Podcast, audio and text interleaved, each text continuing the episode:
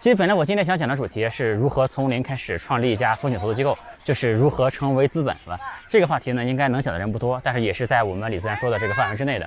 但考虑到呢，就是我们的受众啊，基础不太一样，这个选题呢，对于很多人来说还是有点难。呃，包括我知道的一些人，其实公司做得很好呢，但是他们对于资本方面的东西其实不是特别的有概念啊。而且现在呢，这个大众对资本也有很多这个神秘化、妖魔化的这种理解了，对吧？所以我就想。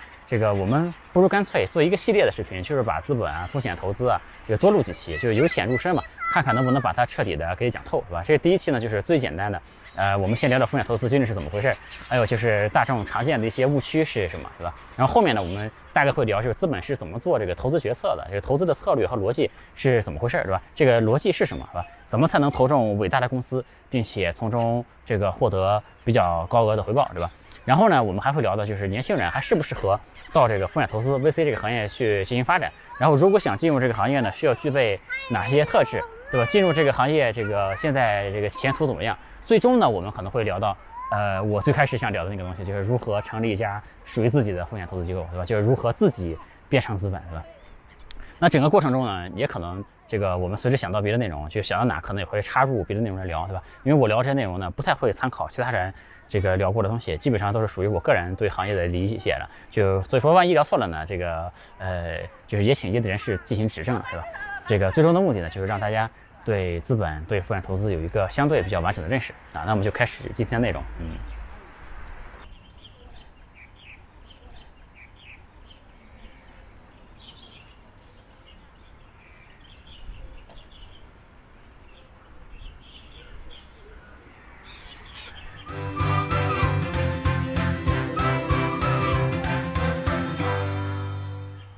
有趣的灵魂聊科技人文，我是李自然。我现在手上有块面包，我会把这个面包放到我身后的这个栏杆上面，这样一会儿呢可能会有这个鸟啊进入到我们的这个镜头里面来。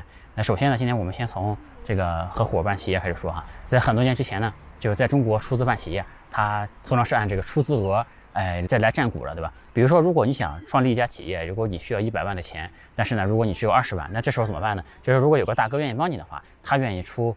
那个拿八十万出来，对吧？那即便是他只拿钱，不做事儿的话呢，那他也要占百分之八十，对吧？这个这个当然具体情况可以再谈，你可以谈一些，我说技术入股，我可以多占一点之类的。但是这个谈判的基础呢，是在这个二八开的这个基础上再进行妥协和让步，对吧？这个这种按照出资金额分股权的方案呢，是一种最传统的方案，对吧？这个看起来呢，其实也是公平的，特别是在那个传统的行业啊，因为那些行业就是它业务往往不会发展太快，就是资金投入也比较重嘛，这个而且这些。呃，这个这个企业可能也也资本嘛，也缺乏明确的能退出的路径嘛。那这种情况下呢，大家按出资额来分股份呢，其实是具备相当的合理性的。但是呢，它也会带来一些问题。它会带来什么问题呢？就是第一，这个创业者本身啊，他在这个只占小股的情况下，就他的心态啊，这个这个心态问题。就如果股份太少呢，他是否还是还会有充足的嗯动力去做这个事儿，对吧？就比如说，如果这家公司最后赚了非常多的钱，但是呢，这个创始人在里面只能拿一个小头，对吧？这个投资人明明没干多少事儿，他前期就投了一笔钱嘛，而且这个钱可能还投的不是很多，对吧？他最终就拿走了这个企业大部分的利润。那这时候呢，创始人会不会呃心里面不太平衡？这个这时候呢，这个个人利益和公司利益呢，相当于是错位的，对吧？就是这个创始人还会不会把更多的精力用在给自己争，就是会不会那个把更多的精力用在给自己争取利益上，而不是说给公司来争取利益，对吧？这个第二呢，就是如果当这个企业再往后发展，它需要更多的钱了，他想扩大规模，比如说他想再融一千万的钱，那怎么搞，对吧？那如果这一千万呢，还是按照以前那个规则来啊？这个创始人的股份又要被稀释掉很多，对吧？那这家企业这个创始人在里面占的股份几乎就要忽略不计了。那也就是说，这种这个机制啊，它给这个企业后续的融资其实是带来了很大的阻碍，对吧？后来呢，就随着这个科技行业的兴起啊，风险投资就出现了嘛。对于创业者来说，风险投资这个最重大的意义是什么呢？就是终于有那个呃有那个肯出大钱但是占小股的人了，对吧？那对于创业者来说就很爽了，对吧？那前面呢，我们说两个问题。也就随之解决了嘛，那企业呢就可以更加良性的发展了，对吧？那我们说这个呃资本为什么会做出这种改变呢？就是为什么会开始出大钱占小股了呢？对吧？嗯，那这个原因呢其实是很综合的，对吧？比如说后来兴起的这些企业很多都是这个科技企业嘛，这个科技企业往往发展速度很快，带来的回报呢也更高。啊，他这个这些投资人，他即便是只占了一个小股呢，也很有可能带来这个超过百倍的回报嘛。那这对于投资人来说就已经足够了，对吧？再比如说呢，这个科技企业呢，往往比传统企业更加需要烧钱，对吧？这个那投资人进来之后呢，就要考虑到后面得有人接盘才行，就要为企业的后续融资留下足够的空间才行。所以呢，你这股份也不能占的太多。如果你占的太多呢，就相当于阻挡了后面的投资人的进入嘛，对吧？那还有一些别的理由，就比如说随着市场竞争的加剧吧，大家意识到这个创业者其实是很稀缺的资源，就优秀的创业者是很稀，就优秀的项目、优秀的创业者是这个他们就受到追捧嘛，对吧？这个钱呢，其实反而不是那稀缺的东西，对吧？优秀的创业者和项目才是稀缺的东西。所以说呢，在大家的这个竞争下吧，对吧？就是愿意拿大钱出来，只占比较少的股份，对吧？那总之呢，就是风险投资这个模式能够兴起啊，就是原因还是挺多方面的，对吧？那风险投资这个行业呢，就是简单来说，就是呃，这社会上有的人钱多嘛，那钱多的人呢就有这个理财的需求，那有的人呢就比较专业嘛，他懂互联网嘛，他懂这些科技企业嘛，他就能看准这些项目，是吧？于是呢，专业的人啊就把这个有钱人的人，哎，对，就把这个有钱人的钱拿过来投项目嘛，以求这个获得超过市场平均的这个回报，是吧？然后呢，这些有钱的人呢，就这个和专业的人呢，他们两方就都能分到这个钱，对吧？那在这个配合里面呢，这个专业的人就是所谓这些风险投资人，是吧？那很多人以为啊，这个风险投资人，这鸟怎么不飞了这里头？所以这个很多人以为啊，这个投资人是投钱的哈，这个创业者呢是要钱的，所以他们两个呢是这个相反的。但其实啊，不能这么说，因为这投资人他投的钱啊，这个呃，就是往往也不是自己的钱，对吧？他们其实也是需要一边融资一边投资的。就其实他们做的事儿呢，和创业者也没有，就怎么说，没有太本质的区别，就是他们都要融资嘛，都要用好手里的钱才行。这就是为什么，就是大家说老说创投圈嘛，就是说创投圈它是不分家的，对吧？创业投资其实差不多，就创业成功的人呢，往往做投资这个也都不会太差，因为他懂这个做企业坑在哪里，对吧？这是比较懂里面的事儿。那投资做得好的人呢，往往做创业呢也会有一些优势，因为你完全可以这个把这个搞风险投资也看成是一种创业嘛，对吧？因为搞风险投资，就我们前面说它也是融资，也是需要管理自己的资金，也是投项目，对吧？这个其实。就是说没有太本质的区别，对吧？只不过这里面从融资角度来说呢，这个创业者是面向风险投资来融资，对吧？创业者是问 VC 来要钱，那 VC 呢是面向那些有钱的人来融资，对吧？当然他们通常不用融资这个词，是这个 VC 的融资呢，往往就叫募资，对吧？这募资的对象呢，包括一些母基金、呃主权基金、家族基金，还有一些大学捐赠基金，哎等等吧，就是。各种各样渠道的钱其实都可以用，是吧？这个 VC 募到钱之后呢，再把这个手里的钱再投给创业者，是吧？那可能就有人问，那创业者为什么不能直接去找那些有钱的人融资呢，对吧？这个而是中间还要通过 VC 这一层，VC 就感觉和有这个中间商赚差价似的，对吧？但这是这样啊，就是第一呢，这个有钱的人他往往没这么专业。就是，而且呢，这个有钱人其实往往还都比较聪明，对吧？他们懂得这个需要专业的人做专业的事才行，这个道理他们都懂，对吧？所以呢，他们会请比较专业的人来帮他们这个做投资嘛。那风险投资家其实就是他们选中那些比较专业的人，这个帮他们管理财富的人，对吧？当然，他们的财富也不完全是交给这些风险投资家，他们财富往往是这个进行一个更多元化的一个一个一个综合的，对对吧？就是说，哎那样的一个管理嘛，这个而不是说这些有钱人他自己他不会说拿着钱就是瞎鸡巴乱投，对吧？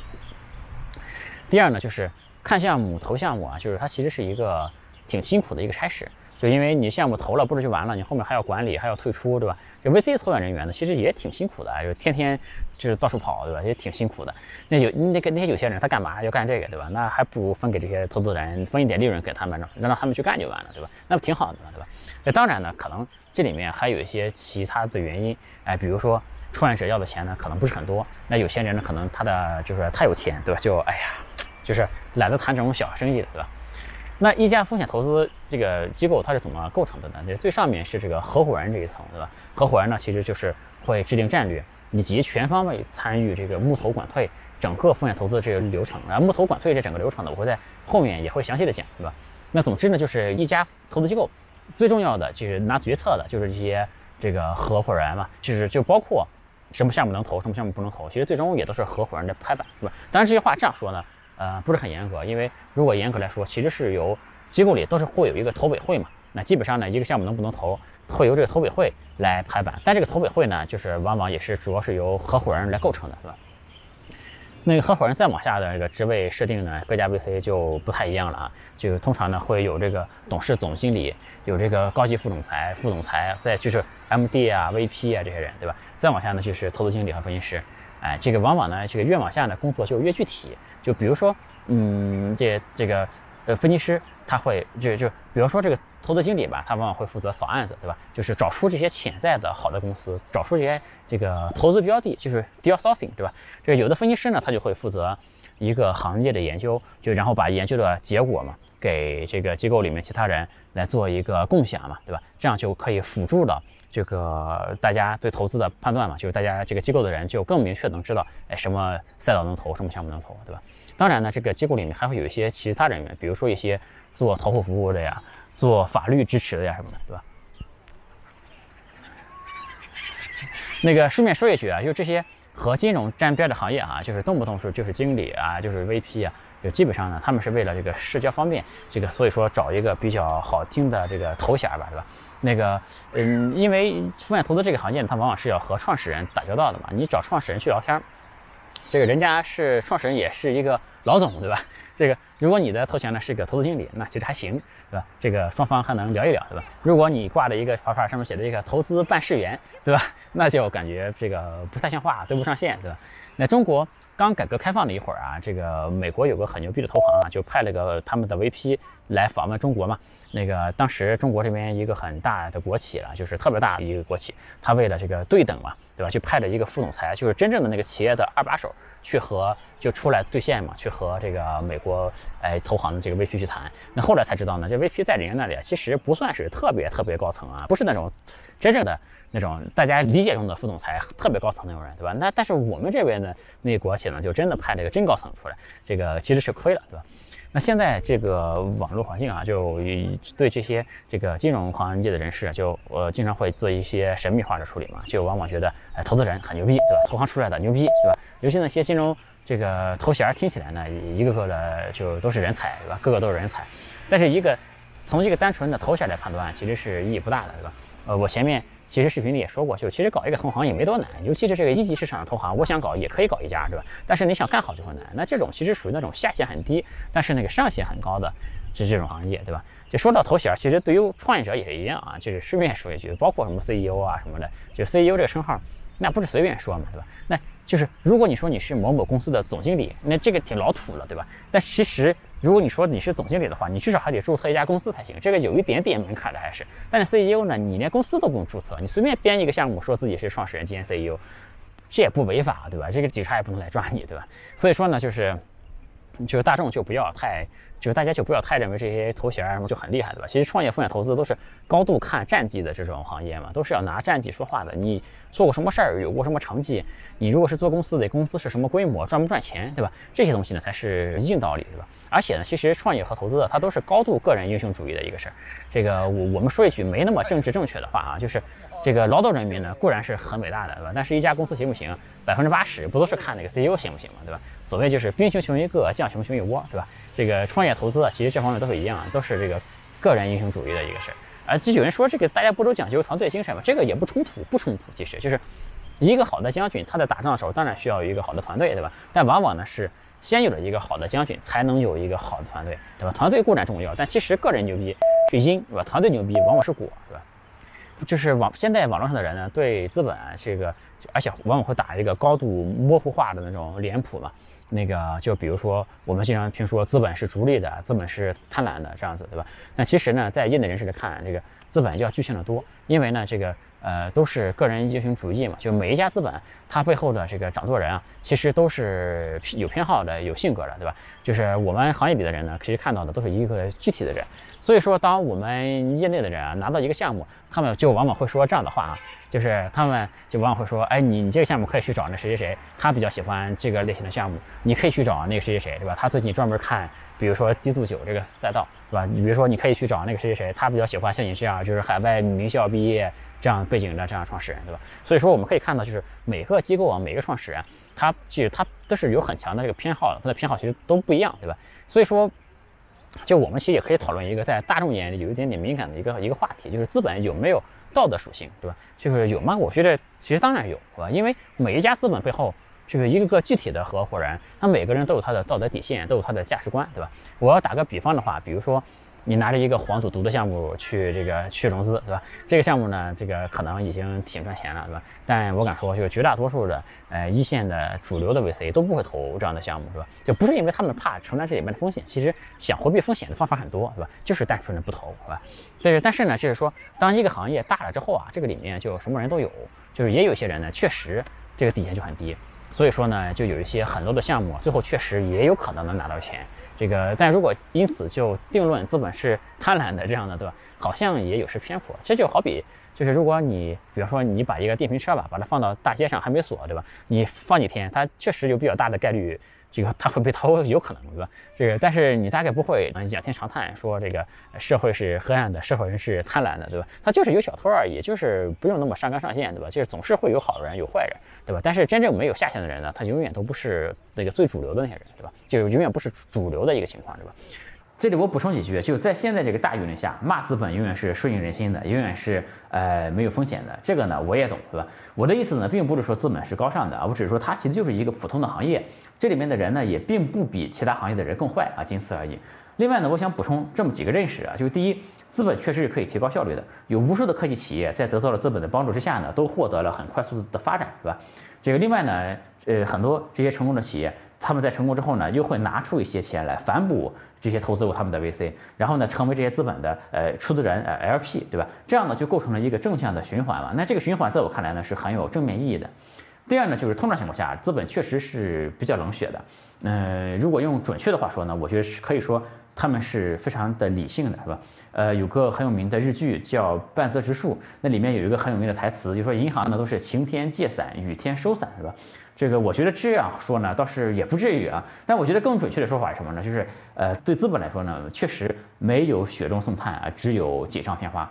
如果你是一个小企业，快倒闭了，对吧？那你想指望这时候资本投你钱帮你的忙，这个呢，确实基本上不可能，因为这个对于资本来说风险也很大，对吧？但而且另一方面说呢，就是如果一个企业发展的很快，很多人给了钱，他明明已经不需要钱了，大家仍然挤破头排队，还是要给他送钱，对吧？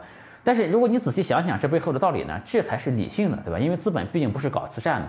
换句话说，如果资本要搞慈善的话，它注定也不能长久，它也不能提供长久的价值，对吧？这个我觉得资本呢只是工具，就只有你认识它，才能利用它，而不是去抱怨这些资本的不公平。就因为不光是资本啊，就是我是觉得对现在的这个金融啊，这个都是要主动的认识和利用。有多少呃我们的上一辈的老一辈的人，就是节衣缩食，辛苦攒钱。呃，存在银行里面，对吧？最后被通胀拿走了一大半儿这个毕生的积蓄，对吧？包括现在呢，也有很一些个一些大 V，对吧？就建议大家钱还是要存在银行里面。你这样说话呀，没问题，就是永远是大家爱听的，永远是正确的，舆论正确也没什么风险，对吧？但还是注定都会让通胀给拿走的，对吧？所以说，我觉得对于资本也好，对于金融也好，就是嗯，还是去认识，哎，去利用这样的心态。呃，我的角度看啊，我是觉得会更好一点。嗯，第三呢，就是我赞同的是，资本确实应该受到约束和规范，对吧？比如说拿募资来说，就你可以向那些专业的、有风险承担能力的人去募资，就是而不能向那些没有风险承担能力的人，以及那些不够专业、意识不到这里面风险的人。如果你没向那些人去募资，呃，这个真的不好，我觉得，对吧？然后好比说，呃，拿放贷这个事儿来说，对吧？这也是最近争议比较大的一个事儿。我觉得放贷也不是坏事儿，它可以满足人们。一些特定的这个需要，对吧？也可以满足一些做小生意的人的需要，也可以促进经济的发展。但是呢，确实不应该鼓励大家去呃过度的进行这个超前消费什么的，对吧？或者让年轻人背上沉重的这种债务的负担嘛，对吧？这里面确实是需要更好的约束和规范的啊！我就补充这么几个观点，嗯，这个我们下面说每一个这个个体啊，它都是这个有这个。呃，就是他每一个个体，他其实都是有性格、有偏好、有追求的嘛。就我是觉得，我们不应该忽视这个个体之间的区别。就是很概括的，就说一句，资本是逐利的这样的话。你如果你从资本当然要赚钱，当然要逐利，对吧？你从这个角度说，当然是没错。但是资本逐利这句话呢，往往在大众说的时候呢，它有一层暗含的这个含义，就是资本为了逐利可以不顾一切，不顾道德，不顾一切，对吧？但这个呢就不是现实。那另外呢，这句话呢也太宏观了，它就忽略了就是个体的作用，对吧？这个，与其说资本是逐利的呢，就我其实更愿意就是具体的说，是哪一家机构、哪一家投资人，他做了一个他做了哪一件没有底线的事儿，对吧？这样说呢就更具体，我觉得。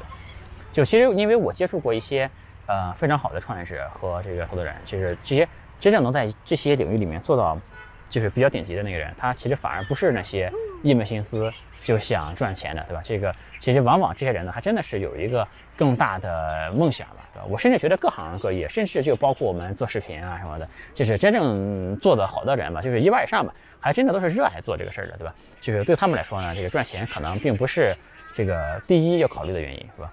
就因为大众啊，就是往往喜欢就是比较简化的模型嘛，这个我当然能理解，对吧？但如果说你想从一个专业的视角来看的话呢，我是非常不赞同用这种过度简化的模型来解释这些事儿的，对吧？就是我非常反对对资本这些神秘化和妖魔化的说法，它好像能解释一切，但其实呢又什么都这个解释不了。比如说，你经常能看到一些这个言论呢，说。资本为什么投瑞幸啊？因为资本想割韭菜，对吧？共享充电宝为什么涨价？因为资本是逐利的，对吧？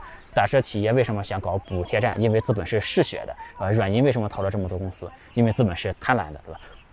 就如果这个话全都这么说的话，那就还有什么意义呢？那不就太业余了吗？对吧？那其实背后呢，这些决策呢，都是有理性的决策的，对吧？后面呢，我会在后面视频如果有时间，会详细的给大家讲这个资本的决策，他们是怎么考虑、怎么思考的，对吧？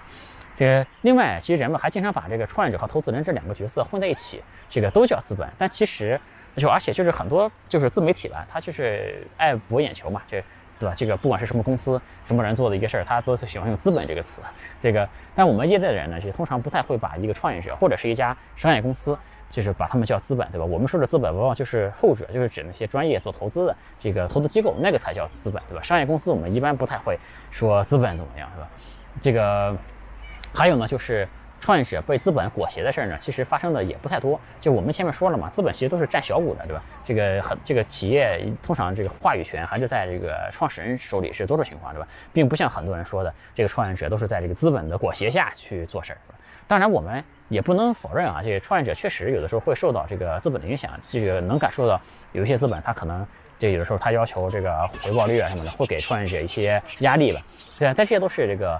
特定的案例，而且其实，在某些特殊情况下，这个确实和资本有更多的这创业者和资本就有更多的博弈关系。比如说，在这个企业并购的时候，那这时候资本的话语权就会变得比较大，对吧？那其实，在更多的情况下呢，就是我们说创业者或者企业家吧，啊，就而不是资本，对吧？才是一家公司真正的这个掌舵人了。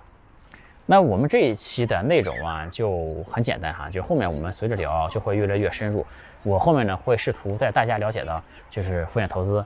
这个行业的全貌吧，这个，呃，我们下期呢大概会聊这中国的这些投资机构，这里面一个个的人他们采用的投资策略。其实风险投资呢，也就是大家如果了解清楚，就是它就是众多的行业之一，其实没有什么特别的这个神秘的地方，是吧？其实这个这个里面呢，就是有人怀揣啊投资伟大企业的这种理想嘛，也有人他就是为了赚钱，对吧？有人呢就兢兢业业的去工作，是吧？也有人呢就试图能够投中一个明星项目，一战成名，是吧？这个有人呢想立志成为最顶级的投资人，也有人呢就拿这个投资生涯当做一块跳板，这里边什么人都有，是吧？那这个系列的视频呢，我想就是尝试一下，就是每一期视频都不讲太长，因为讲的太长了，这个劝退效果就比较严重，对吧？那我们今天呢就先录到这里啊，就有趣的灵魂聊科技人文，呃，哎不行，这个我们不该用这一句啊，这个系列我们换一个，就是资本永不眠，我是李自然，是吧？我们下一次见啊，拜拜。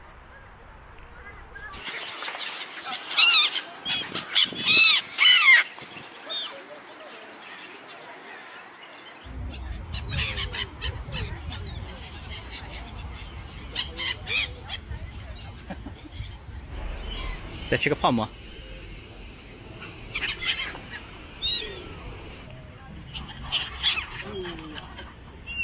欢迎加我的微信，我的微信是 l 五七七六幺幺，大写的字母 L，数字五七七六幺幺，L 五七七六幺幺。